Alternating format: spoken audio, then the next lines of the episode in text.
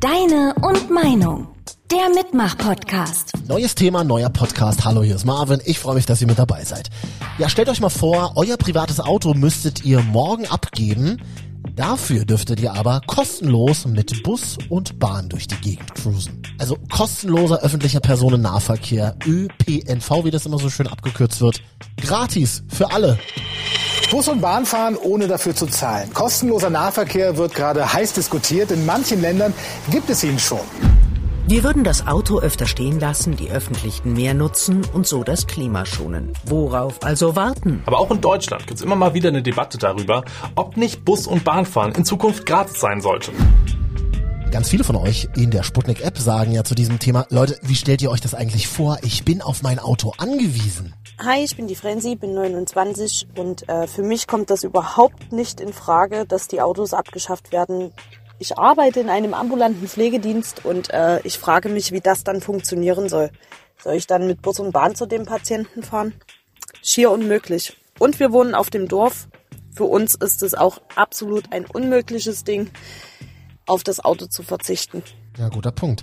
Wir haben hier gleich einen Verkehrswissenschaftler im Podcast, der sagt, na ja, also wir könnten das schon durchziehen mit dem gratis ÖPNV in Deutschland, wenn man genug Kohle locker machen würde. Wenn man das wirklich macht bundesweit, dann müssen mindestens 13 Milliarden jedes Jahr zur Verfügung gestellt werden. Das ist doch mal eine Zahl. Autos abschaffen und dafür gratis Bus und Bahn für alle. Wäre das nicht eine Idee? Deine und Meinung. Der Mitmach-Podcast. Ja, diesen Podcast gibt es nur, weil ihr eure Meinungen per Sprachnachricht dagelassen habt in der kostenlosen MDR Sputnik App. Dankeschön dafür. Und klar, irgendwie klingt das auch erstmal logisch. Weniger Autos auf den Straßen würde ein besseres Klima bedeuten. Der Verkehr in Deutschland verursacht 40 Prozent der ausgestoßenen Stickoxide in der Luft. Die meisten hierbei kommen eben von Pkw.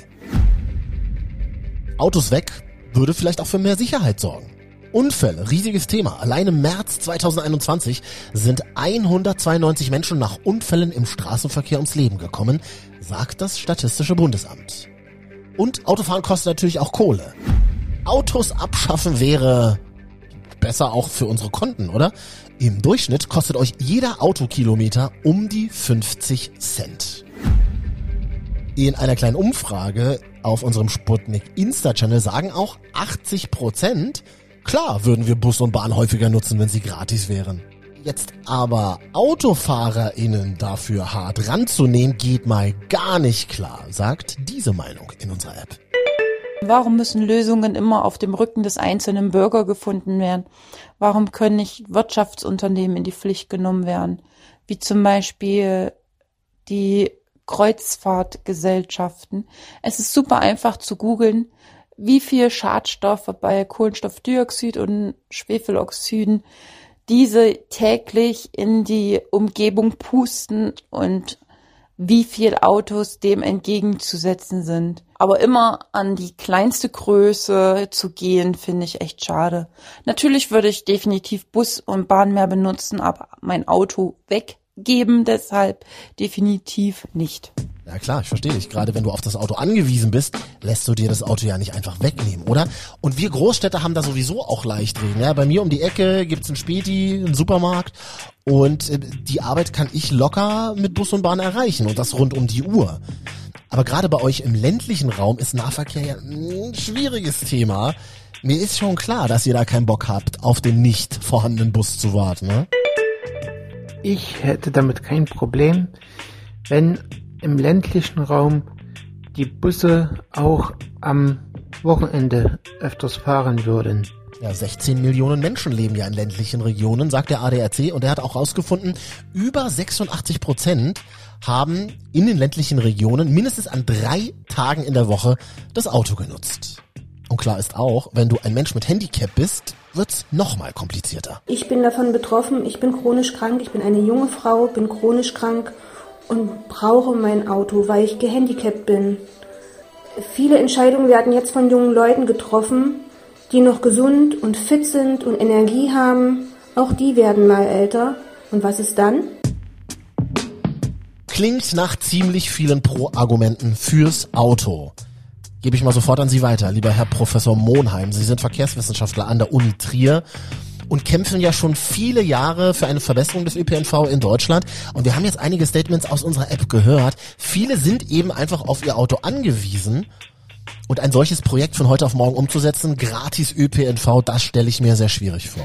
Naja, also erste Experimente in die Richtung hat es ja gelegentlich gegeben, einen absoluten Nulltarif im Gebiet eines ganzen Verkehrsverbundes. Wir haben ja den öffentlichen Verkehr so organisiert, dass nicht die einzelne Gemeinde die Tarifhoheit hat, sondern es sind die Verkehrsverbünde würde erstens einen breiten politischen Konsens äh, erfordern, würde zweitens ja eine ersatzweise Finanzierung erfordern, also das erforderliche Geld für die Aufrechterhaltung des ÖPNV-Angebotes und seine Erweiterung, weil man ja mit massiven Umsteigprozessen rechnen muss, äh, muss irgendwo anders herkommen.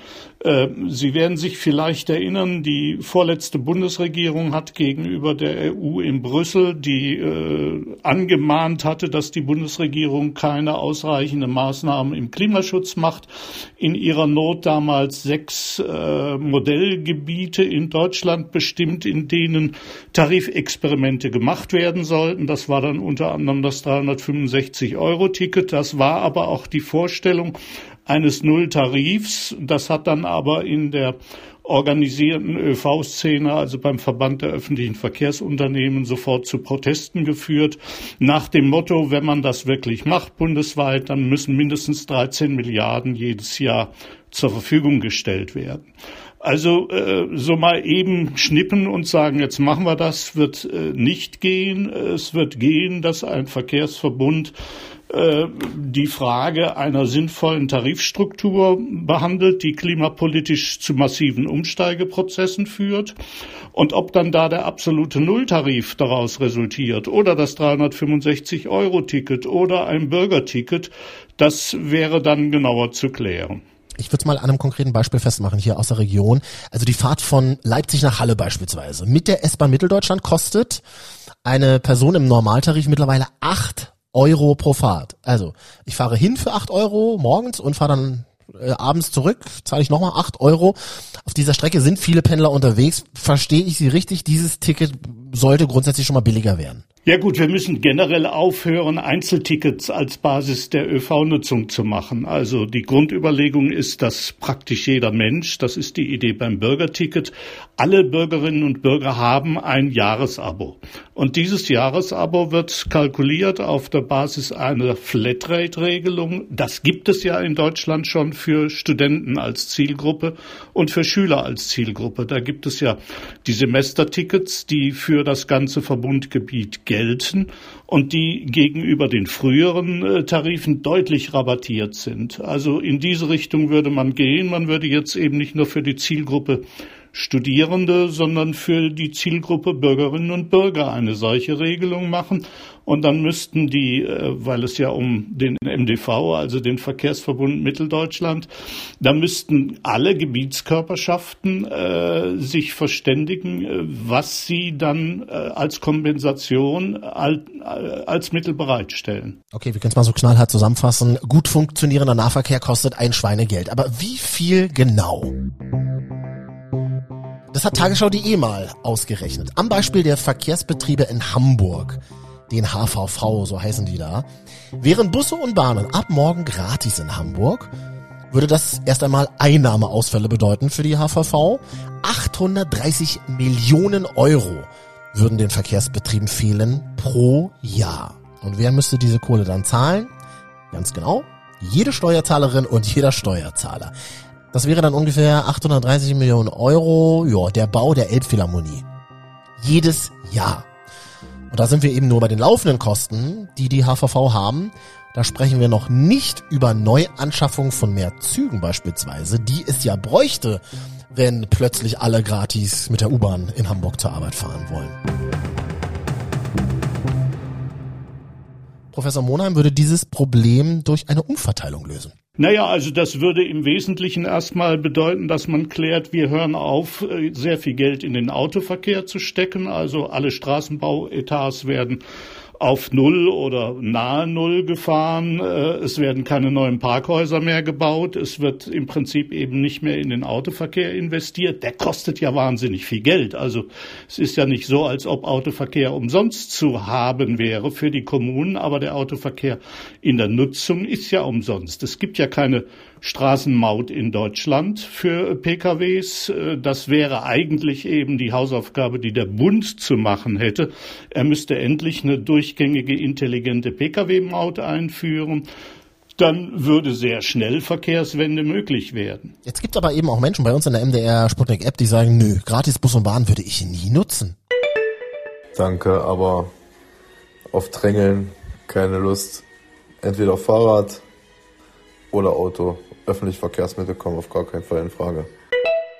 Also für viele scheint allein das Angebot des ÖPNV gar nicht greifbar oder attraktiv zu sein. Busse und Bahnen müssten in besserer Taktung fahren. Es müsste mehr Platz in den Fahrzeugen geben. Und wir haben es ja vorhin auch schon gehört, ne, der Personennahverkehr ist teilweise auch gar nicht barrierefrei nutzbar. Das sind also alles so Punkte, Herr Professor, wo ich mich frage, das klingt ja nach einer schönen Utopie, so ein gratis ÖPNV. Aber würden ihn die Menschen tatsächlich auch nutzen? Also nur weil es ihn gibt, heißt es ja nicht, dass die Menschen dann auch automatisch ihr Auto stehen lassen, oder? Also das ist ja keine neue Erfindung. In Österreich ist das das erste Mal im Bundesland Vorarlberg und in Wien äh, sehr erfolgreich eingeführt worden. Vorarlberg ist ein Land mit äh, sehr ländlichen Strukturen, also da gibt es keine großen Ballungsräume. Wien ist äh, die österreichische Hauptstadt. Das ist da sehr erfolgreich gewesen. Luxemburg macht das Gleiche ja auch. Also äh, das ist ja auch relativ klar. Die Studenten haben das vorgemacht. Da sind äh, 1992 das erste Mal in Darmstadt, danach in Nordrhein-Westfalen Semestertickets eingeführt worden und die haben zu massiven Umsteigebewegungen geführt. Ist klar, die Studenten haben ihre Autos abgeschafft und sind auf den öffentlichen Verkehr umgestiegen. Ich darf Ihnen bitte aber auch ein Beispiel nennen, das gezeigt hat, wie kompliziert so eine Verkehrswende, wie Sie es nennen, äh, ist wie, wie, wie, wie schwierig das ist, die tatsächlich umzusetzen. Die Stadt Templin in Brandenburg hat das ja probiert in den Jahren 98 bis 2003. Hier konnte der ÖPNV gratis, komplett gratis genutzt werden. Fahrgastzahlen sind explodiert.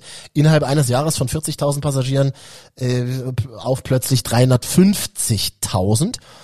Und das Problem, was sich hier gezeigt hat, durch die steigenden Fahrgastzahlen mussten eben auch mehr Busse, mehr Angestellte und so weiter angeschafft werden.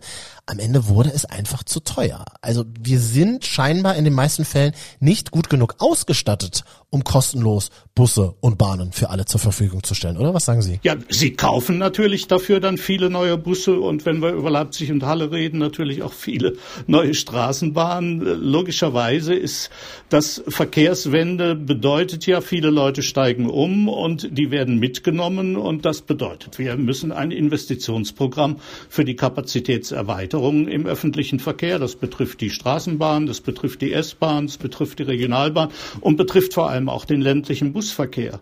Also da, da gibt es äh, Verkehrswende ist Transformation des Verkehrssektors zugunsten des öffentlichen Verkehrs. Uh, gutes Wort. Transformation. Das klingt groß und vor allem sehr langwierig. Also wenn wir das jetzt alles so machen würden, wie Sie sich das vorstellen, ab wann könnten wir denn gratis mit Bus und Bahn fahren?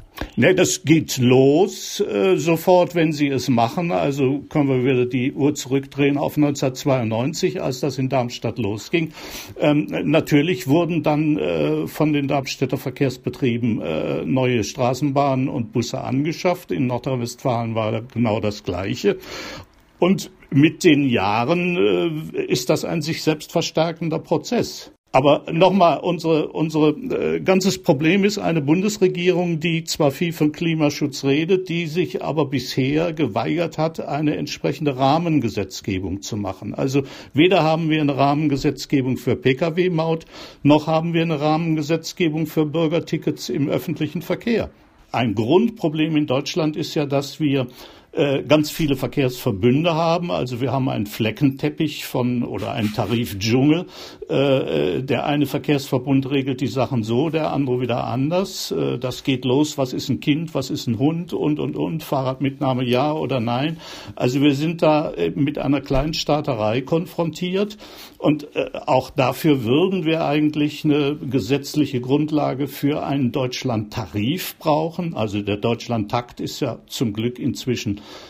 äh, politisches Ziel der Bundesregierung, aber in Deutschland Tarif haben wir noch lange nicht. Das gibt's in kleinen Ansätzen im Kontext der Bahncard 100. Das ist ja, wenn Sie so wollen, eine Art Generalabo. Also das gilt überall in Deutschland und nicht nur bei der Deutschen Bahn, sondern auch bei den meisten kommunalen Verkehrsbetrieben. Sowas würden wir als Bürgerticket brauchen. Klare Aufforderung an die Politik, also hier bei uns im Podcast. Dankeschön, Professor Monheim, der mit konkreten Vorschlägen von einer Verkehrswende in Deutschland träumt. Sie sind Verkehrswissenschaftler an der Uni Trier. Dankeschön für Ihre Zeit. Okay. Noch mehr Meinungen von euch aus der Sputnik-App in dieser Woche. Ich bin selber Autoenthusiast und bin auch im Außendienst. Das heißt, ich bin arbeitstechnisch auf mein Auto angewiesen. Und in Zeiten, wo Verbrennungsmotoren immer weniger Sprit brauchen und es auch synthetische Kraftstoffe gibt, äh, macht es für mich gar keinen Sinn, so eine Debatte da zu führen. Ich bleibe meinem Auto treu. Punkt. Gibt aber auch einige von euch, die sagen, kostenloser ÖPNV, das wäre eine ganz schön nice Sache. Also ich bin sowieso Freund äh, von Öffis. Ich war eigentlich daily mit öffentlichen Verkehrsmitteln. Früher war das Auto ja mehr so ein Luxusgut, aber mittlerweile ist es irgendwie nur noch umweltschädlich. Also selbst wenn man Elektroautos nimmt, in der Herstellung sind die halt genauso umweltschädlich wie ein Verbrenner. Deswegen ähm, würde ich halt schon sagen, dass die öffentlichen Verkehrsmittel, wenn sie kostenlos nutzbar wären, wäre das schon geil.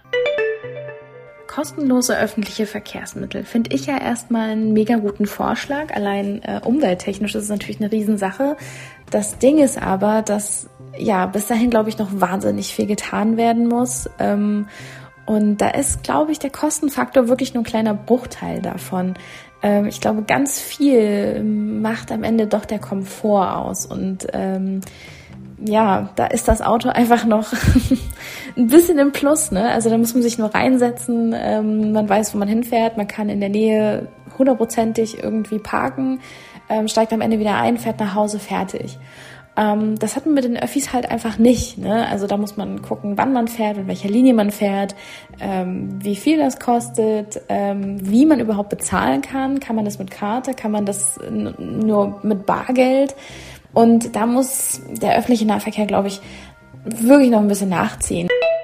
Dankeschön für eure ganzen Statements. Ja, diesen Podcast gibt's ja nur, weil ihr eure Meinungen dagelassen habt in der kostenlosen MDR Sputnik App.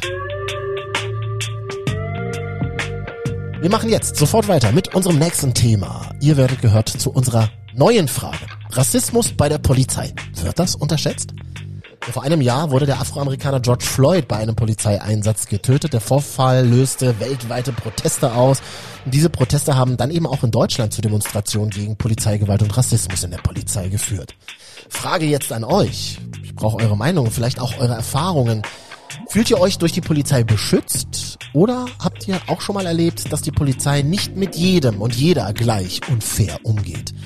Rassismus bei der Polizei, wird das unterschätzt? Eure Statements jetzt in der MDR Sputnik App. Ich bin Marvin und freue mich von euch zu hören. Bis gleich. Deine und Meinung. Der Mitmach-Podcast.